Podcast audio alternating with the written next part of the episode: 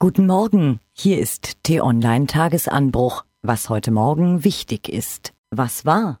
In Spanien eskaliert ein alter Konflikt. Trotz mehrmaliger Verbote des Verfassungsgerichts will die Regionalregierung von Katalonien am 1. Oktober eine Volksbefragung über die Abspaltung der wirtschaftsstarken Region durchziehen. Bei einem Ja könnte Katalonien schon drei Tage später unabhängig sein. Madrid reagiert nervös, beschlagnahmte Millionen Stimmzettel und ließ 14 Separatisten verhaften. Das war der Tropfen, der das fast zum Überlaufen brachte. Gestern Abend strömten tausende Menschen auf die Straßen von Barcelona und auch in vielen Gemeinden protestierten aufgebrachte Bürger. Einen Tag nach Donald Trumps Elefant im Porzellanladen Auftritt vor der UNO-Generalversammlung sind Diplomaten von Berlin über Moskau bis Peking bemüht, die Scherben zusammenzufegen und zu kitten, was irgendwie zu kitten ist. Die Bundesregierung sieht keinen Anlass, das Atomabkommen mit dem Iran wieder aufs Spiel zu setzen.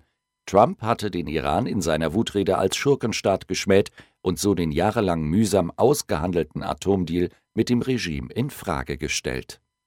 Auf dem Kölner Parteitag im April wurde sie ausgebotet, jetzt meldet sich Frauke Petri zurück. Ein Interview, das die AfD-Chefin einer Zeitung gegeben hat, hat es in sich.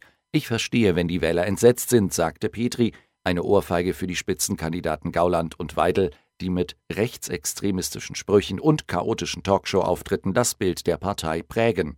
Wenn nicht klar ist, wohin die Partei steuert, verunsichert das die Wähler. Was steht an?